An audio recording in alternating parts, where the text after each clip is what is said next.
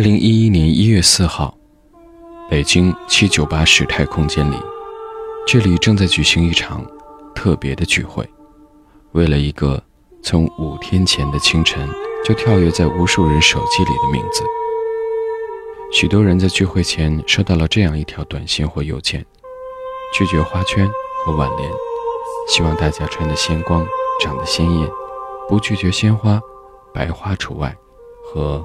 色彩鲜金的牌匾，人们捧着花，聚集在这里，为的是赴他最后一个月。这个人，就是史铁生。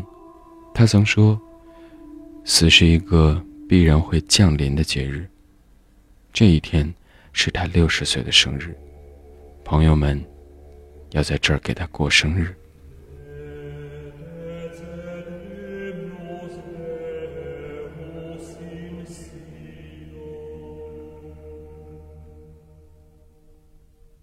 欢迎你收听今天的 Sound，我是阿鹏，在独自环节当中和你共同分享的是史铁生的《我与地坛》。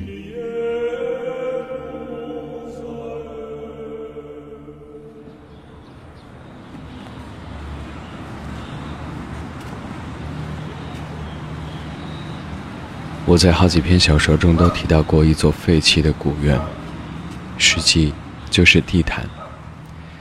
许多年前，旅游业还没有开展，园子荒芜冷落的如同一片野地，很少被人记起。地坛离我家很近，或者说，我家离地坛很近。总之，只好认为这是缘分。地坛在我出生前四百多年就坐落在那儿了，而自从我的祖母年轻时带着我父亲来到北京，就一直住在离他不远的地方。五十多年间，搬过几次家，可搬来搬去，总是在他周围，而且是越撤离他越近了。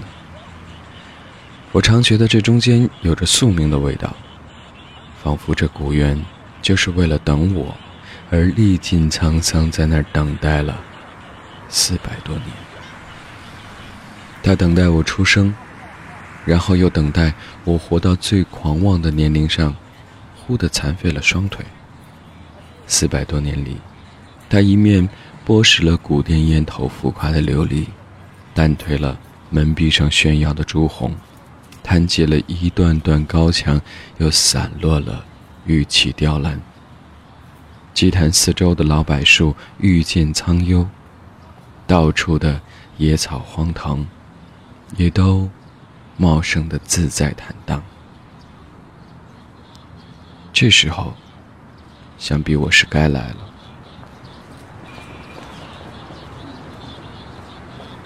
十五年前的一个下午，我摇着轮椅进入园中。他为一个失魂落魄的人把一切都准备好了。那时，太阳循着亘古不变的路途，正越来越大，也越红。在满园弥漫的沉静光芒中。一个人更容易看到时间，并看见自己的身影。自从那个下午我无意中进了这园子，就再没长久的离开过它。我一下子就理解了他的意图。正如我在一篇小说中所说的，在人口密集的城市里，有这样一个宁静的去处，像是上帝的苦心安排。两条腿残废后的最初几年，我找不到工作，找不到去路，忽然间几乎什么都找不到了。我就摇了轮椅，总是到他那儿去，紧偎着那儿，是可以逃避一个世界的另一个世界。我在那篇小说中写道：“没处可去，我便一天到晚耗在这园子里，跟上班下班一样。别人去上班。”我就摇了轮椅，到这儿来。园子无人看管，上下班时间有些抄近路的人们从园中穿过，园子里活跃一阵，过后便沉寂下来。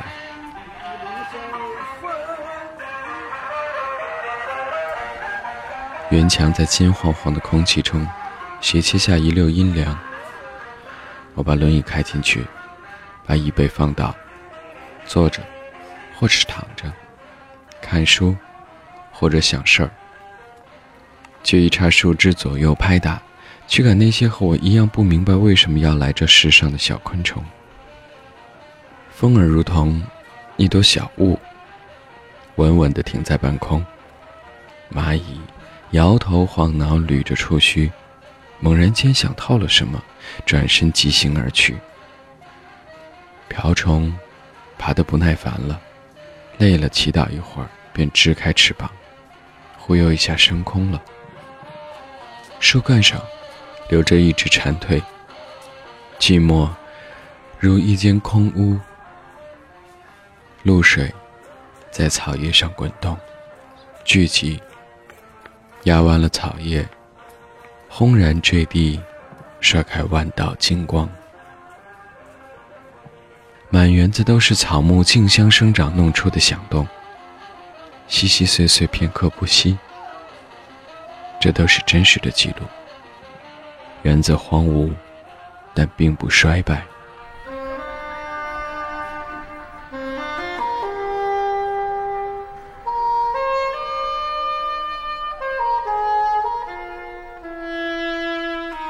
除去几座殿堂，我无法进入；除去那座祭坛，我不能上去，而只能从各个角度张望它。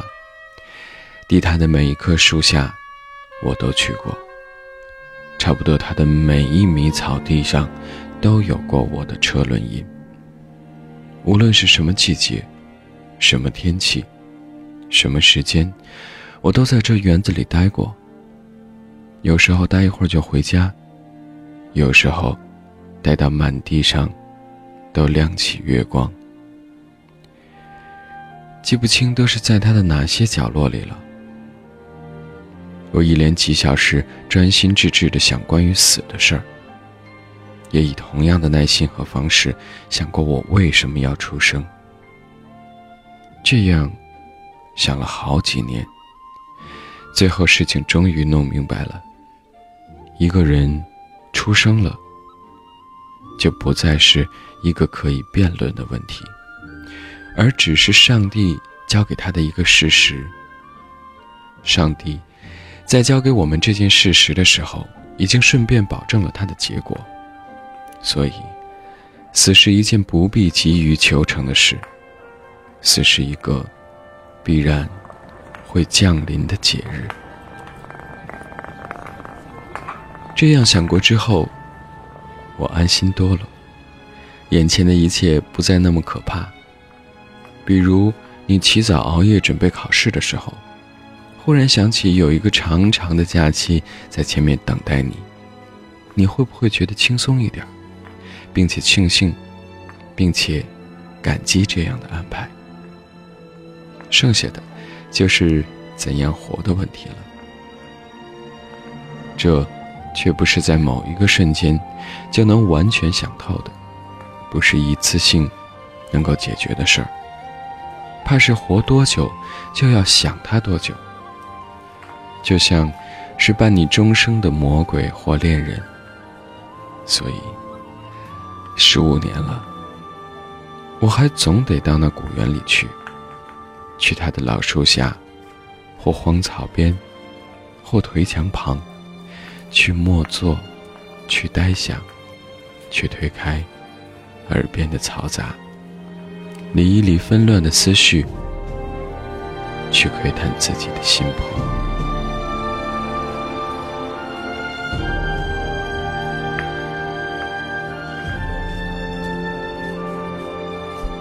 十五年中，这古猿的形体被不能理解它的人肆意雕琢。幸好有些东西是任谁也不能改变它的，譬如祭坛石门中的落日，寂静的光辉，平铺的一刻。地上的每一个坎坷都被映照的灿烂。譬如在园中最为落寞的时间，一群雨燕便出来高歌，把天地都叫喊的苍凉。譬如冬天雪地上孩子的脚印，总让人猜想他们是谁，曾在哪儿做过些什么，然后又到哪儿去了。譬如那些苍黑的古柏，你忧郁的时候，他们镇静地站在那儿；你欣喜的时候，他们依然镇静地站在那儿。他们没日没夜地站在那儿，从你没有出生，一直到这个世界上又没了你的时候。譬如，暴雨骤临的园中，激起一阵阵灼烈。而清纯的草木和泥土的气味，让人想起无数个夏天的世界。譬如，秋风忽至，再有一场早霜，落叶或飘摇歌舞，或坦然安卧。满园中播散着熨帖而微苦的味道，味道是最说不清楚的。味道不能写，只能闻。要你身临其境的去闻，才能明了。味道，甚至是难于记忆的。只有你又闻到它，你才能记起它的全部情感和意蕴。所以，我常常要到那园子里去。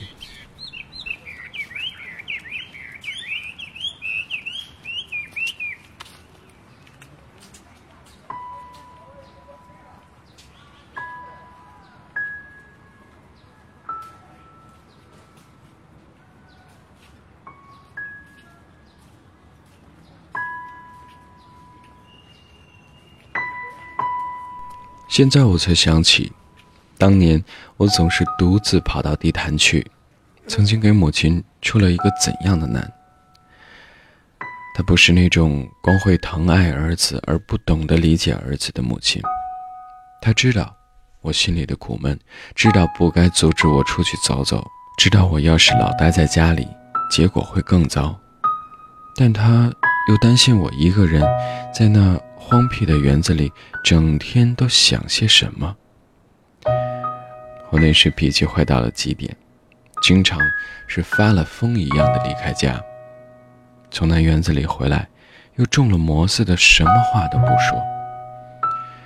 母亲知道有些事不易问，便犹犹豫豫的想问，而终于不敢问，因为他自己心里也没有答案。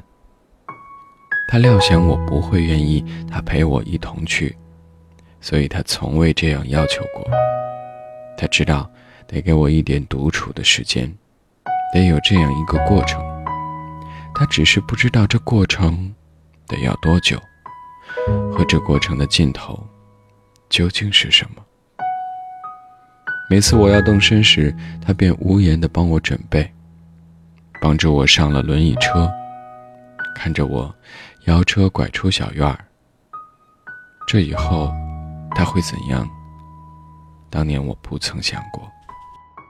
有一回我摇车出了小院儿，想起一件什么事儿，又返身回来，看见母亲仍站在原地，还是送我走时的姿势，望着我拐出小院去的那处墙角，对我的回来竟一时没有反应。待他再次送我出门的时候，他说。出去活动活动，去地坛看看书。我说这挺好。许多年以后，我才渐渐听出，母亲这话实际上是自我安慰，是暗自的祷告，是给我的提示，是恳求与嘱咐。只是在他猝然去世之后，我才有余暇设想。当我不在家里的那些漫长的时间，他是怎样心神不定、坐卧难宁，见着痛苦与恐惧与一个母亲最低限度的祈求。现在我可以断定，以他的聪慧和坚韧，在那些空落的白天后的黑夜，在那不眠的黑夜后的白天，他思来想去，最后准是对自己说：“反正我不能不让他去。未来的日子是他自己的。如果他真的要在那园子里出了什么事儿，这苦难也只好我来承担。”在那段日子里，那是好几年长的一段日子。我想，我一定是母亲做过了最坏的准备了，但她从来没有对我说过：“你为我想想。”事实上，我也真的没为他想过。那时他的儿子还太年轻，还来不及为母亲想。他被命运急昏了头，一心以为自己是世上最不幸的一个。不知道儿子的不幸，在母亲那儿总是要加倍的。他有一个长到二十岁上，忽然截瘫了的儿子，这是他唯一的儿子。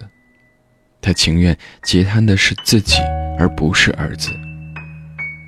可只是无法代替。他想，只要儿子能够活下去，哪怕自己去死呢？也行。可他又确信，一个人不能仅仅是活着，儿子得有一条路，走向自己的幸福。而这条路呢，没有谁能保证，他的儿子终于能找到这样一个母亲，注定是活得最苦的母亲。有一次。与一个作家朋友聊天，我问他学写作的最初动机是什么。他想了一会儿说：“为我母亲，为了让她骄傲。”我心里一惊，良久无言。回想自己最初写小说的动机，虽不似这位朋友的那般单纯，但如他一样的愿望我也有，且一经细想。发现这愿望也在全部动机中占了很大的比重。这位朋友说：“我的动机太低俗了吧？”我光是摇头，心想低俗，并不见得低俗，只怕是这愿望过于天真了。他又说：“我那时候真的就是想出名，出了名让别人羡慕我母亲。”我想，他比我坦率。我想，他又比我幸福，因为他的母亲还活着。而且我想，他的母亲也比我的母亲运气好。他的母亲没有一个双腿残废的儿子，否则事情就不这么简单。在我的头一篇小说发表的时候。在我的小说第一次获奖的那些日子里，我真的多么希望我的母亲还活着，我便又不能在家里待了，又整天整天独自跑到地坛去，心里是没头没尾的沉郁和哀怨，走遍整个园子，却怎么也想不通，母亲为什么就不能再多活两年？为什么在他儿子就快要碰撞开一条路的时候，他忽然熬不住了？莫非他要来此世上，只是为了替儿子担忧，却不该分享我的一点点快乐？他匆匆的离我去时，才只有四十九岁啊！有那么一会儿，我甚至对世界。对上帝充满了仇恨和厌恶。后来，我在一篇题为《合欢树》的文章中写道：“我坐在小公园安静的树林里，闭上眼睛，想：上帝为什么早早的叫母亲回去呢？很久很久，迷迷糊糊的，我听见了回答。”他心里太苦了，上帝看他受不住了，就召他回去。我似乎得了一点安慰。睁开眼睛，看见风正从树林里穿过。小公园指的也是地毯。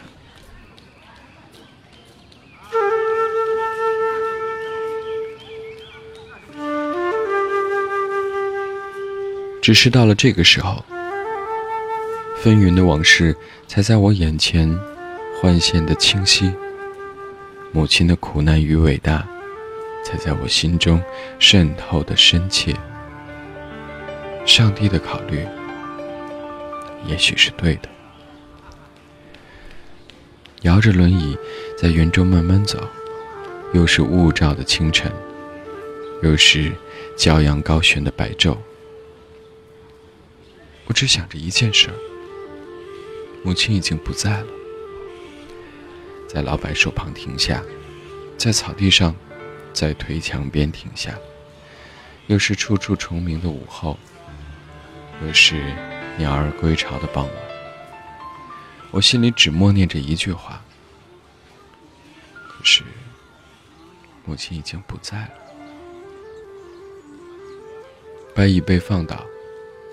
躺下，似睡非睡，爱到日暮。坐起来，心神恍惚，呆呆的，只坐到古祭坛上落满黑暗，然后再渐渐浮起月光，心里才有点明白。母亲不能再来这园中找我了。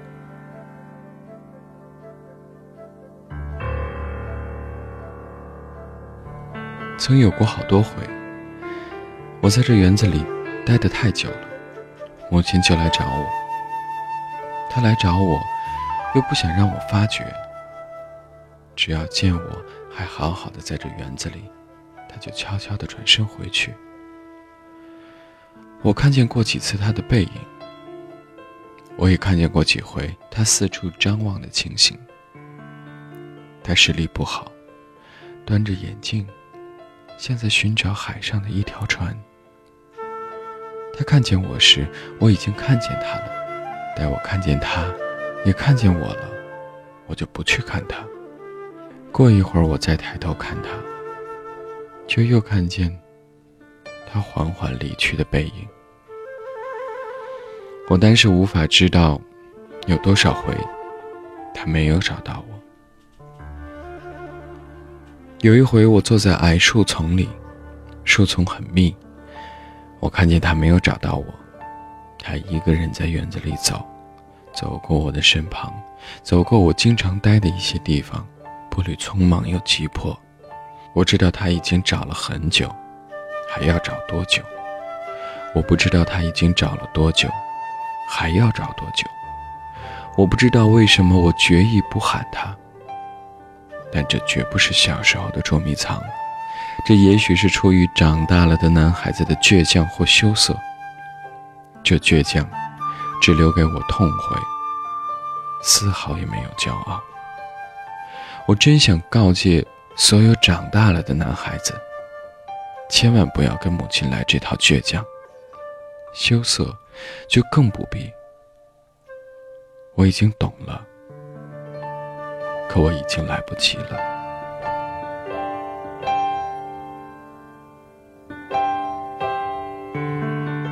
儿子想使母亲骄傲，这心情毕竟是太真实了，以致是想出名。这一声名狼藉的念头，也多少改变了一点形象。这是个复杂的问题，且不去管它了吧。随着小说获奖的激动逐日暗淡，我开始相信，至少有一点我是想错了。我用纸笔在报刊上碰撞开的一条路，并不就是母亲期盼我找到的那条路。年年月月，我都到这园子里来。年年月月，我都要想，母亲盼望我找到的那条路到底是什么？母亲生前没有给我留下什么隽永的哲言，要我恪守的教诲，只是在他去世之后，他艰难的命运、坚韧的意志和毫不张扬的爱，随光阴流转，在我的印象中愈加鲜明深刻。有一年，十月的风又翻动起安详的落叶，我在园中读书。听见两个散步的老人说：“没想到这园子有这么大。”我放下书，想，这么大一座园子，要在其中找到他的儿子，母亲走过了多少焦灼的路？多少年来，我头一次意识到，这园中不单是处处都有过我的车辙，有过我的车辙的地方。也都有过母亲的脚印。如果以一天中的时间来对应四季，当然春天是早晨，夏天是中午，秋天是黄昏，冬天是夜晚。如果以乐器来对应四季，我想春天应该是小号，夏天是定音鼓。秋天是大提琴，冬天是圆号和长笛。要是以这园子里的声响来对应四季呢？那么春天是祭坛上空漂浮着的鸽子的哨音，夏天是冗长的蝉歌和杨树叶子哗啦啦的对蝉歌的取笑，秋天。是古殿檐头的风铃响。冬天，是啄木鸟随意而空旷的啄木声。以园中的景物对应四季。春天，是一径时而苍白、时而黑润的小路；时而明朗、时而阴晦的天上，摇荡着串串杨花。夏天，是一条条耀眼。而又灼人的石凳，或阴凉而爬满青苔的石阶，阶下有果皮，阶上有半张被做皱的报纸。秋天是一座青铜的大钟，在园子的西北角上，曾丢弃着一座很大的铜钟。铜钟与这园子一般年纪。浑身挂满绿锈，文字亦不清晰。冬天，是林中空地上几只羽毛蓬松的老麻雀。而以心绪对应四季呢？春天，是卧病的季节，否则人们不易发觉春天的残忍与渴望。夏天。情人们应该在这个季节里失恋，不然就似乎对不起爱情。秋天是从外面买一棵盆花，回家的时候把花搁在阔别了的家中，并且打开窗户，把阳光也放进屋里，慢慢回忆，慢慢整理一些发过霉的东西。冬天。伴着火炉和书，一遍遍坚定不死的决心，写一些并不发出的信。还可以用艺术形式对应四季。这样，春天就是一幅画，夏天是一部长篇小说，秋天是一首短歌或诗，冬天是一群雕塑。以梦呢？以梦对应四季呢？春天是树尖上的呼喊，夏天是呼喊中的细雨，秋天是细雨中的土地，冬天是干净的土地上的一只孤零的烟斗。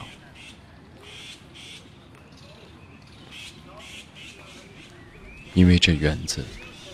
我常感恩于自己的命运，我甚至现在就能清楚地看见，一旦有一天我不得不长久地离开他，我会怎样想念他？我会怎样想念，并且梦见他？我会怎样因为不敢想念他，而梦也梦不到他？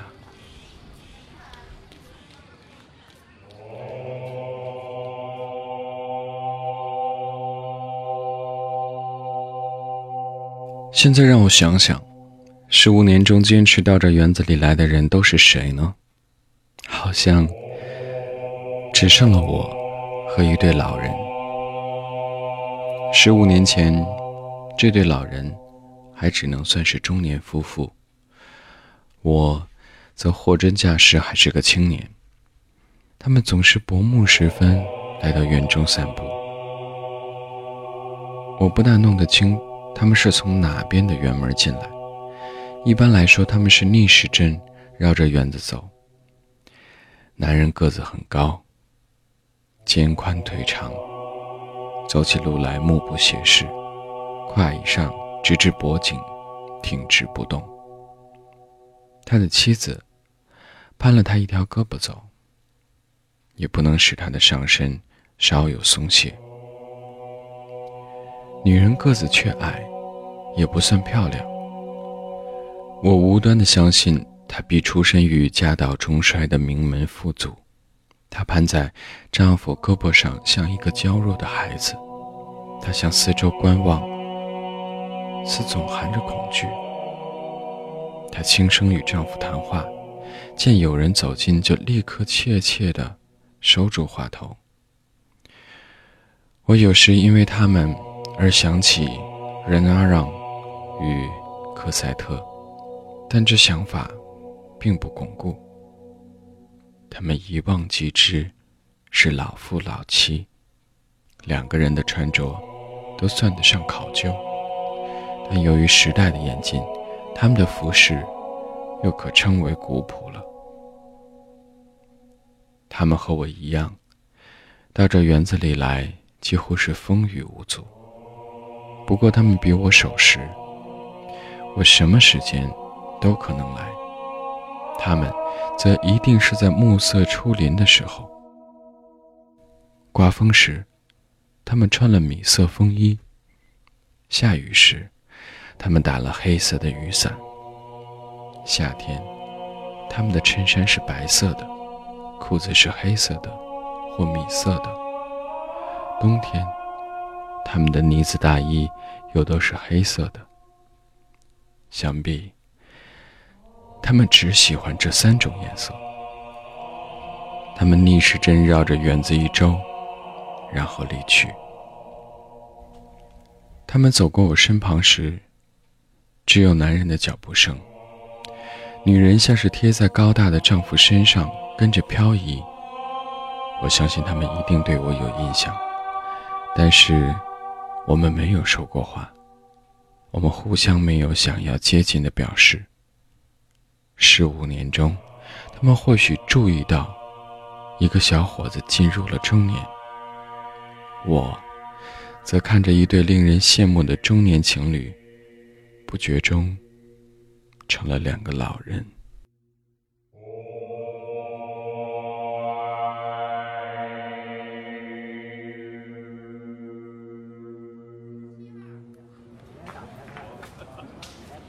曾有一个热爱唱歌的小伙子，他也是每天都到这园中来，来唱歌，唱了好多年。后来不见了。他的年纪与我相仿，他多半是早晨来，唱半小时，或整整一个上午。估计在另外的时间里，他还得上班。我们经常在祭坛东侧的小路上相遇。我知道。他是到东南角的高墙下去唱歌。他一定猜想我去东北角的树林里做什么。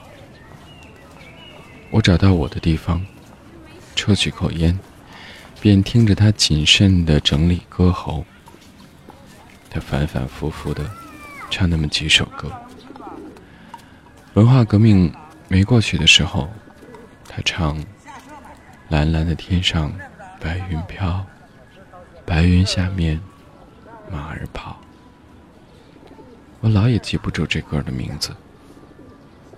文革后，他唱《货郎与小姐》当中那首最为流传的咏叹调：“迈步，迈步嘞，迈步，迈步嘞。”我记得这开头的一句，他唱的很有气势，在早晨清澈的空气中，货郎跑遍园中的每一个角落，去恭维小姐。我加了好运气，我为幸福唱歌曲。然后，他就一遍一遍的唱，不让货郎的激情稍减。依我听来，他的技术不算精到，在关键的地方常出差错。但他的嗓子是相当不坏的，而且唱一个上午也听不出一点疲惫。太阳也不疲惫。把大树的影子缩小成一团，把疏忽大意的蚯蚓晒干在小路上。将近中午，我们又在祭坛东侧相遇。他看一看我，我看一看他。他往北去，我往南去。日子久了，我感到我们都有结识的愿望，但似乎又不知如何开口。于是互相注视一下，终有都移开目光，擦身而过。这样次数一多，便更不知如何开口了。终于有一天，一个丝毫没有特点的日子，我们互相点了一下头。他说：“你好。”我说：“你好。”他说：“回去了。”我说。是，你呢？他说：“我也该回去了。”我们都放慢脚步。其实我是放慢车速，想再多说几句，但仍然是不知从何说起。这样，我们就都走过了对方，又扭转身子，面向对方。他说。呃，那就再见吧。我说：“好，再见。”便互相笑笑，各走各的路了。但是我们没有再见。那以后，园中再没了他的歌声。我才想到，那天他或许是有意与我道别的。也许是他考上了哪家专业文工团或歌舞团了吧。真希望，他如他歌里所唱的那样，交了好运气。还有一些人，我还能想起一些常到这园子里来的人。有一个老头，算的一个真正的隐者，他在腰间挂一个扁瓷瓶，瓶里当然装满了酒。常来这园中消磨午后的时光，他在园中四处游逛。如果你不注意，你会以为园中有好几个这样的老头。等你看过了他卓尔不群的饮酒情状，你就会相信，这是个独一无二的老头。他的衣着过分随便，走路的姿态也不慎重，走上五六十米路，便选定一处地方，一只脚。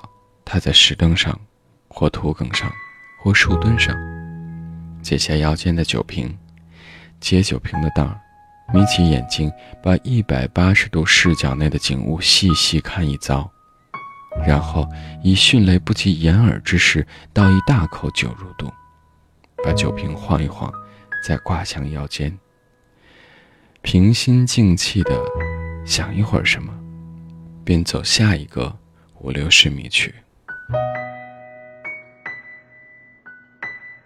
还有一个捕鸟的汉子，那岁月园中人少，鸟却多。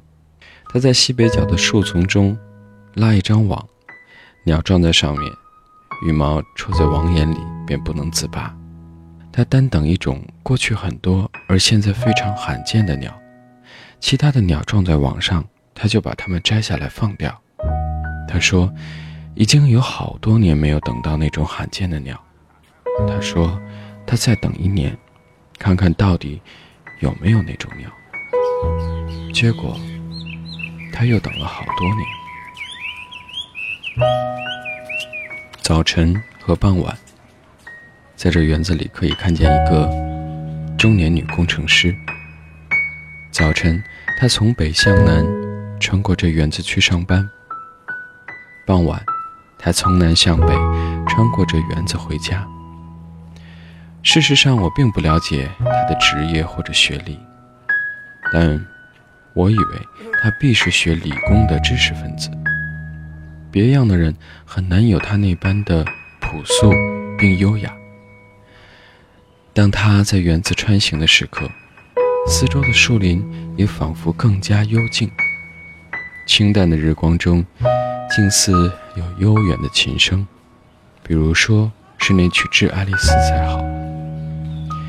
我没有见过她的丈夫，也没有见过那个幸运的男人是什么样子。我想象过。却想象不出。后来，忽然懂了，想象不出才好。那个男人最好不要出现。他走出北门，回家去。我竟有点担心，担心他会落入厨房。不过，也许他在厨房里劳作的情景，更有另外的美吧。当然，不能再是致爱丽丝。是个什么曲子呢？还有一个人，是我的朋友，他是个最有天赋的长跑家，但他被埋没了。他因为在文革当中出言不慎，而坐了几年牢。后来出来，好不容易找了一个拉板车的工作，样样待遇都不能与别人平等，苦闷极了，便练习长跑。那时他总来这园子里跑。我用手表为他计时，他每跑一圈，向我招下手，我就记下一个时间。每次他要环绕这个圈子跑二十圈，大约两万米。他盼望以他的长跑成绩来获得政治上真正的解放。他以为记者的镜头和文字可以帮助他做到这一点。第一年，他在春节环城赛上跑了第十五名。他看见前十名的照片，都挂在了长安街的新闻橱窗里，于是有了信心。第二年，他跑了第四名，可是新闻橱窗里只挂了前三名的照片，他没有灰心。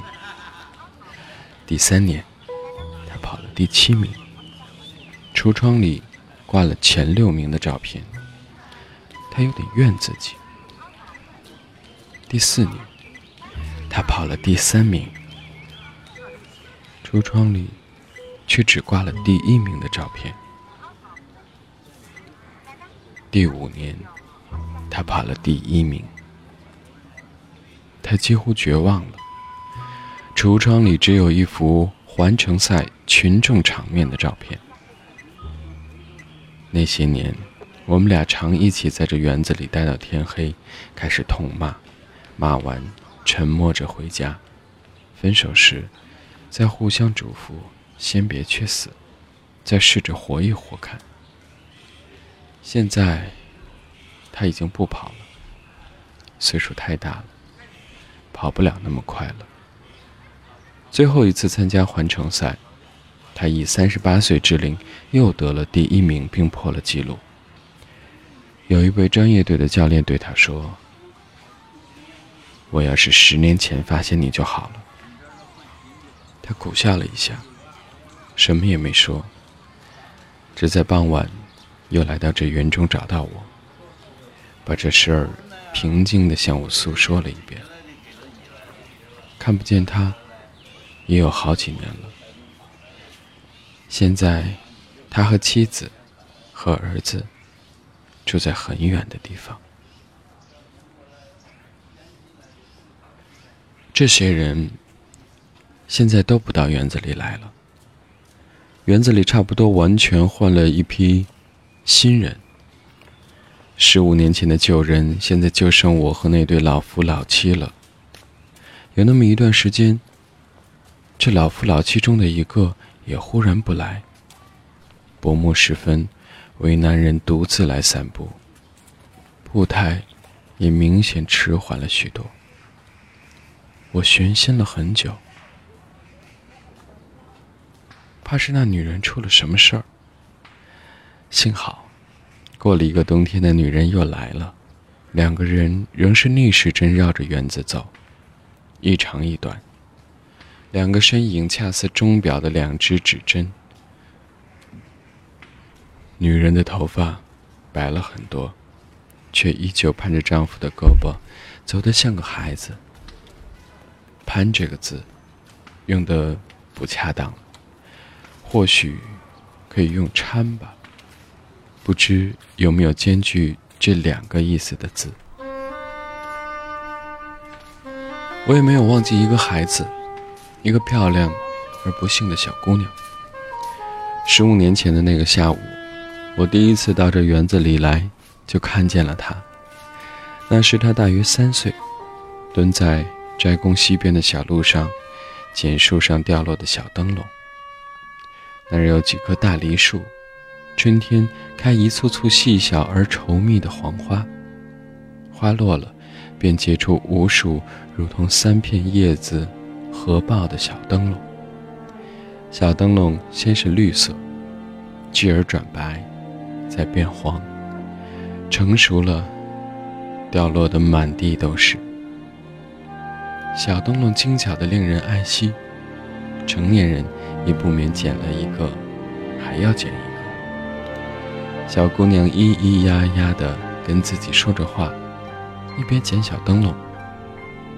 她的嗓音很好，不是她那个年龄所常有的那般纤细，而是很圆润甚至厚重。也许是因为那个下午园子里太安静了，我奇怪，这么小的孩子怎么一个人跑来这园子里？我便问他住哪，他随便指一下。就喊他的哥哥。沿墙根一带的茂草之中，便站起一个七八岁的男孩，朝我望望，看我不像坏人，便对他妹妹说：“我在这儿呢。”又俯下身去，他在捉什么虫子？他捉到螳螂、蚂蚱、知了和蜻蜓，来取悦他的妹妹。有那么两三年。我经常在那几棵大梨树下见到他们，兄妹俩总是在一起玩，玩得和睦融洽。都渐渐长大了些。之后有很多年没见到他们，我想，他们都在学校里吧。小姑娘也到了上学的年龄，必是告别了孩提时光，没有很多机会来这玩了。这事儿很正常，没理由太搁在心上。若不是有一年，我又在园中见到他们，肯定就会慢慢把他们忘记。那是个礼拜日的上午，那是个晴朗而令人心碎的上午。时隔多年，我竟发现那个漂亮的小姑娘，原来是个弱智的孩子。我摇着车，走到那几棵。大梨树下去，恰好又是遍地落满了小灯笼的季节。当时我正为一篇小说的结尾所苦，既不知为什么要给他那样一个结尾，又不知何以忽然不想让他有那样一个结尾。于是从家里跑出来，想依靠着园中的镇静，看看是否应该把那篇小说放弃。我刚刚把车停下。就见面前不远处有几个人在戏耍一个少女，做出怪样子来吓她，又喊又笑的追逐她、拦截她。少女在几棵大树间惊慌的东跑西躲，却不松手，就卷在圈里的群居，两条腿袒露着，也似毫无察觉。我看出少女的智力是有些缺陷，却还没看出她是谁。我正要驱车上前为少女解围。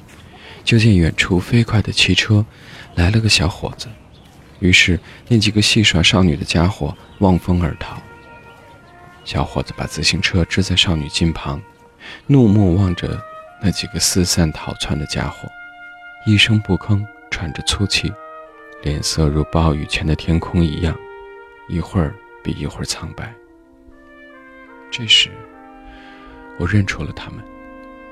小伙子和少女就是当年那对小兄妹。我几乎是在心里惊叫了一声，或者是哀嚎。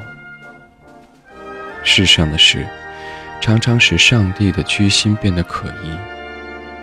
小伙子向他的妹妹走去，少女松开了手，裙裾随之垂落了下来。很多很多，他捡的小灯笼便洒落了一地，铺散在他的脚下。她仍然算得漂亮，但双眸迟滞，没有光彩。他呆呆地望那群跑散的家伙，望着极目之处的空气。凭他的智力，绝不可能把这个世界想明白吧？大树下。破碎的阳光，星星点点，风把遍地的小灯笼吹得滚动，仿佛暗哑的响着无数小铃铛。哥哥把妹妹扶上自行车的后座，带着她无言的回家去了。无言是对的，要是上帝把漂亮和弱智这两样东西都给了这个小姑娘，就只有无言和回家去。是对的。谁又能把这个世界想个明白呢？世上的很多事是不堪说的。你可以抱怨上帝何以要降临这么多的苦难给人间，你也可以为消灭种种苦难而奋斗，并为此享有崇高与骄傲。但只要你再多想一会儿，你就会坠入深深的迷茫了。假如世界上没有了苦难，世界还能够存在吗？要是没有愚钝、机智，还有什么光荣呢？要是没有了丑陋、漂亮，又怎么维系自己的幸运？要是没有了恶劣和卑下、善良和高尚，又将如何界定自己？又如何成为美德呢？要是没有了残疾、健全，会否引起司空见惯而变得逆反和乏味呢？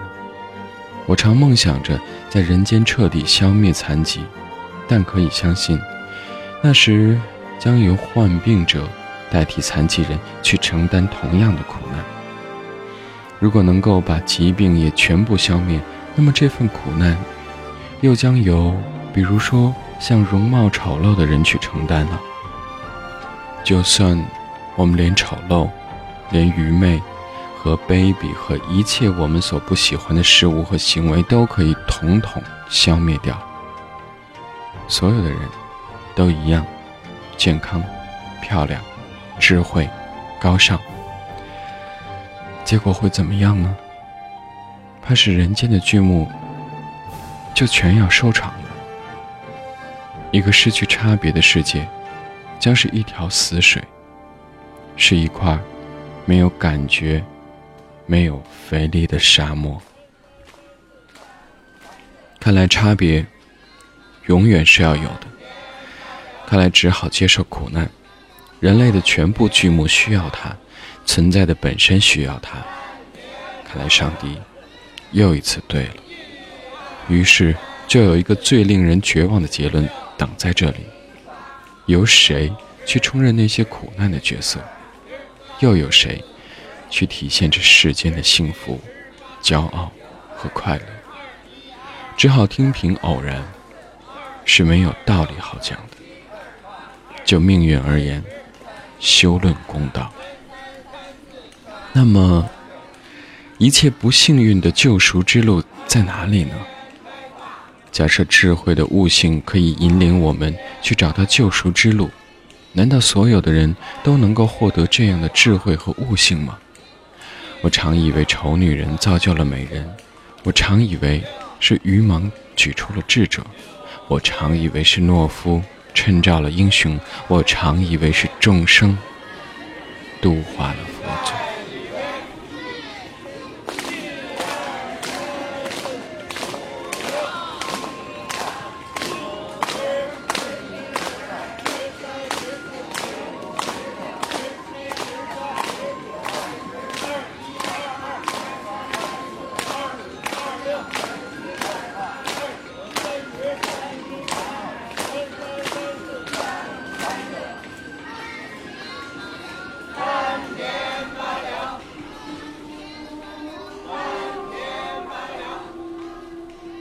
设若有一位元神，他一定早已注意到了。这么多年，我在这园里坐着，有时候是轻松快乐的，有时候是沉郁苦闷的，有时候悠哉悠哉，有时候凄惶落寞，有时候平静而且自信，有时候又软弱又迷茫。其实总共只有三个问题交替着来骚扰我，来陪伴我。第一个是，要不要去死？第二个是，为什么活？第三个，我干嘛要写作？现在让我看看，他们迄今都是怎样编织在一起的吧。你说你看穿了死是一件无需乎着急去做的事儿。是一件无论怎样耽搁也不会错过的事儿，便决定活下去试试。是的，至少这是很关键的因素。为什么要活下去试试呢？好像仅仅是因为不甘心，机会难得，不试白不试。腿，反正是完了，一切仿佛都要完了。但死神很守信用，试一试不会额外再有什么损失。说不定倒有额外的好处呢，是不是？我说过，这一来我轻松多了，自由多了。为什么要写作呢？作家是两个被人看重的字，这谁都知道。为了让那个躲在园子深处坐轮椅的人有朝一日在别人眼里也稍微有点光彩，在众人眼里也能有个位置，哪怕……那时再去死，也就多少说得过去了。开始的时候就是这样想，这不用保密，这些现在不用保密了。我带着本子和笔，到园中找一个最不为人打扰的角落，偷偷的写。那个爱唱歌的小伙子在不远处的地方一直唱，要是有人走过来。我就把本子合上，把笔叼在嘴里，我怕写不成反落的尴尬。我很要面子。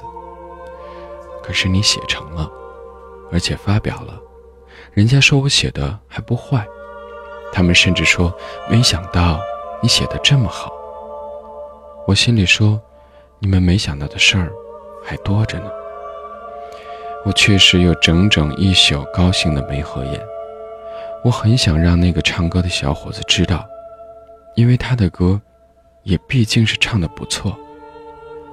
我告诉我的长跑家朋友的时候，那个中年女工程师正优雅地在园中穿过。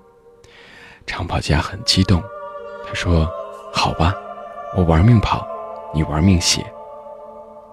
这一来，你中了魔了，整天都在想哪一件事可以写。”哪一个人可以让你写成小说？是中了魔了。我走到哪儿想到哪儿，在人山人海里只寻找小说。要是有一种小说事迹就好了，见人就滴两滴，看它是不是一篇小说。要是有一种小说显影液就好了，把它泼满全世界，看看都是哪儿有小说。中了魔了。那时我完全是为了写作而活着。结果，你又发表了几篇，并且出了一点小名。可这时，你越来越感到恐慌。我忽然觉得自己活得像个人质。刚刚有点像个人了，却又过了头，像个人质。被一个什么阴谋抓了来，当人质，不定哪天被处决。不定哪天就完蛋，你担心要不了多久你就会文思枯竭，那样你就又完了。凭什么我总能写出小说来呢？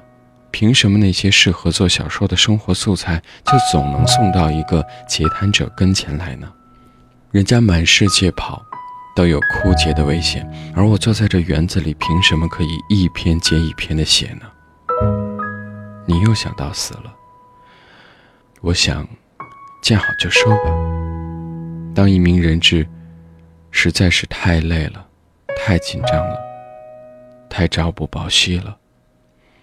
我为写作而活下来，要是写作到底不是我应该干的事儿，我想我再活下去，是不是太冒傻气了？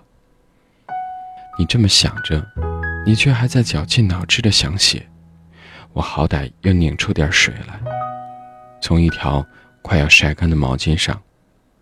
恐慌日甚一日，甚至可能完蛋的感觉比完蛋本身可怕多了。所谓不怕贼偷，就怕贼惦记。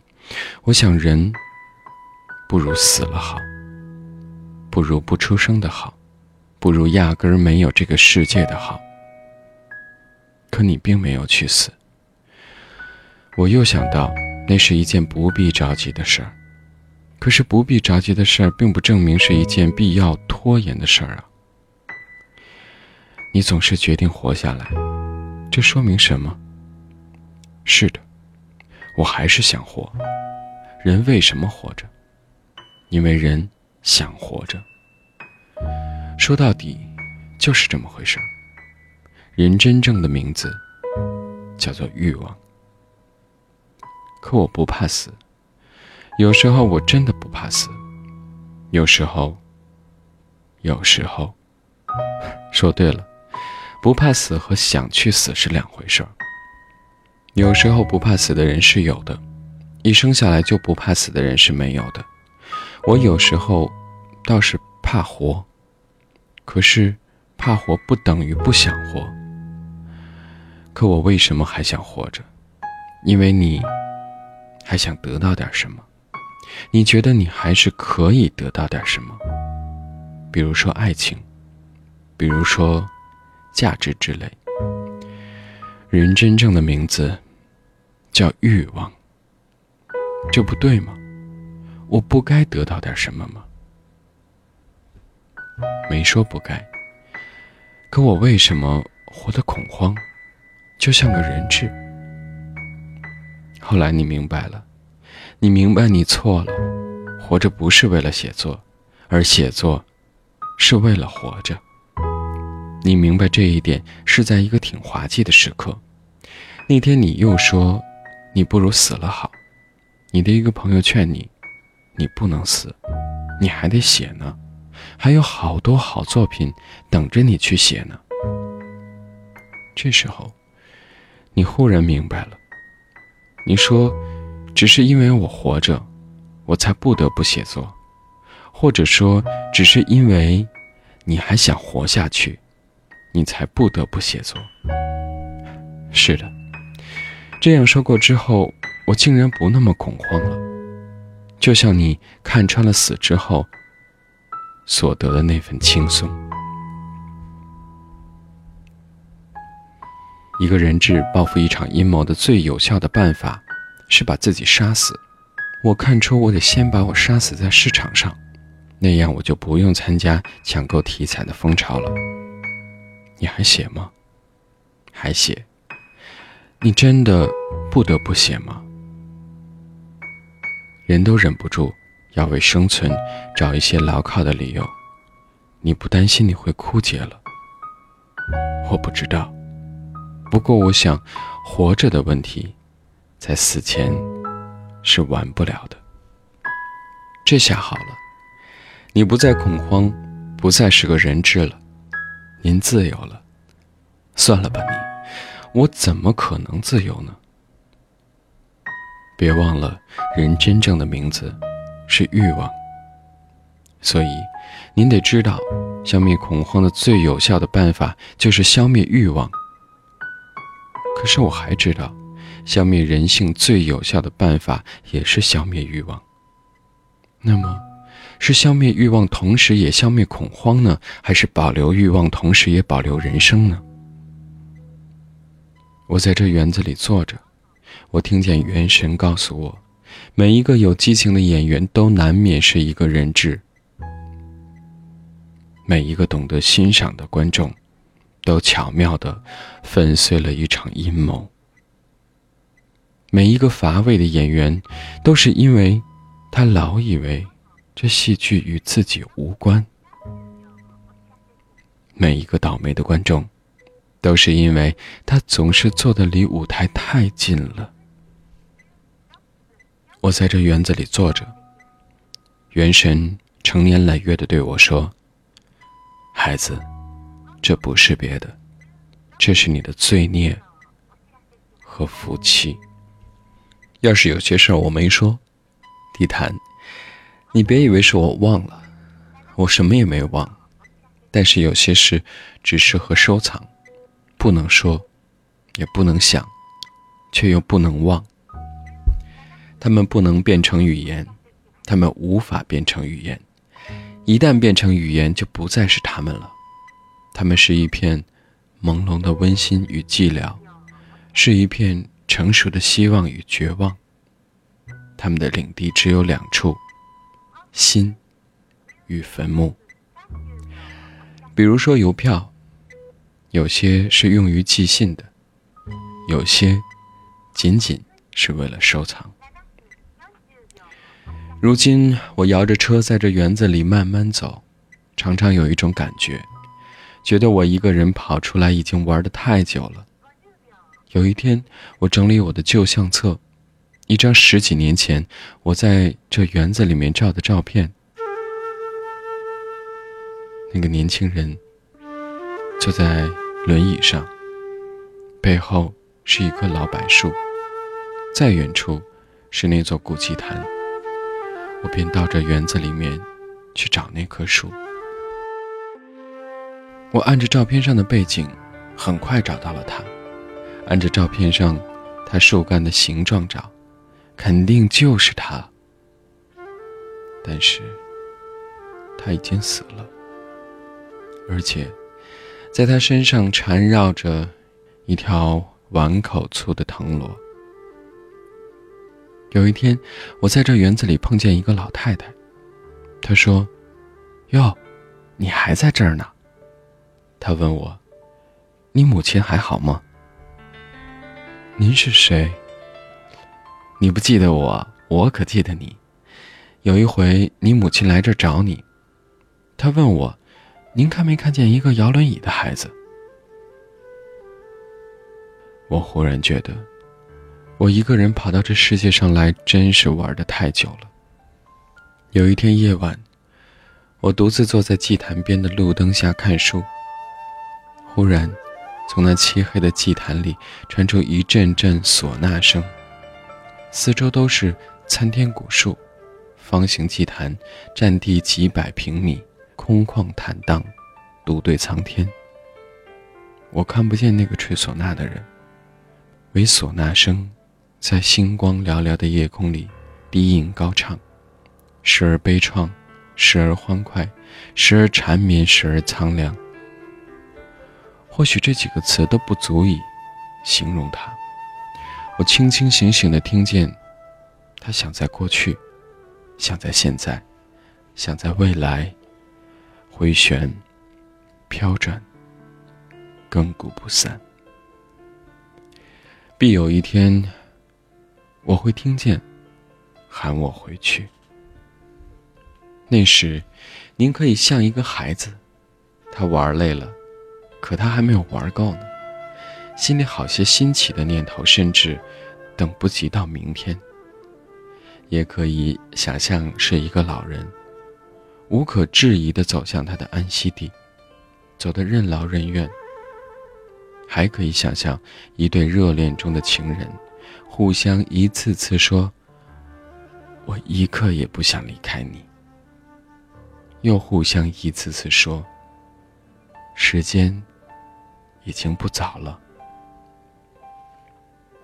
时间已经不早了。”可我一刻也不想离开你。一刻也不想离开你，可时间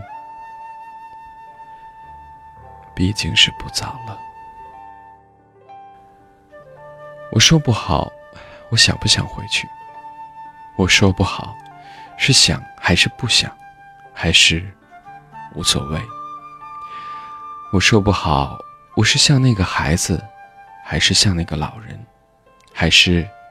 像一个热恋中的情人，很可能是这样。我同时是他们三个。我来的时候是个孩子。他有那么多孩子气的念头，所以才哭着喊着闹着要来。他一来，一见到这个世界，便立刻成了不要命的情人。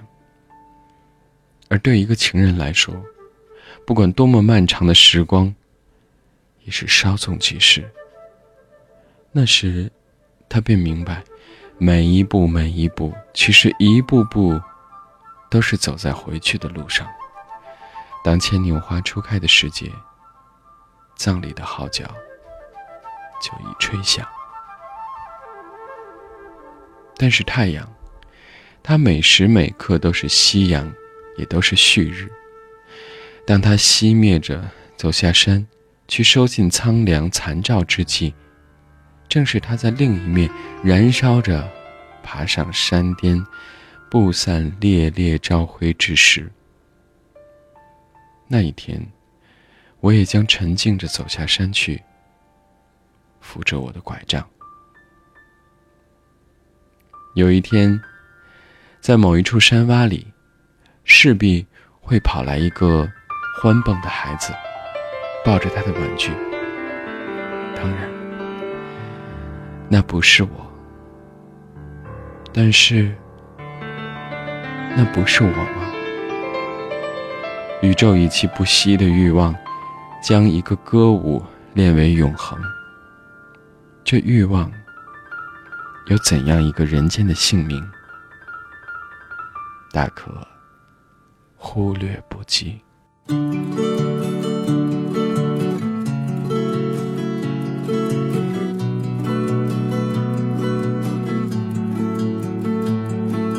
刚刚和你共同分享的是作家史铁生的文章《我与地坛》，谢谢你关注了今天的 Sound，我是阿鹏，我们下周再见。三月的烟雨飘摇，坐在你空空的米店，你一手拿着苹果，一手拿着命运。在寻找你自己的香。窗外的人们匆匆忙忙，把眼光丢在潮湿的路上。你的舞步划过空空的房间，时光就变成了烟。爱人，你可感到明天？已经来临，码头上停着我们的船。我会洗干净头发，爬上桅杆，撑起我们葡萄枝嫩叶般的家。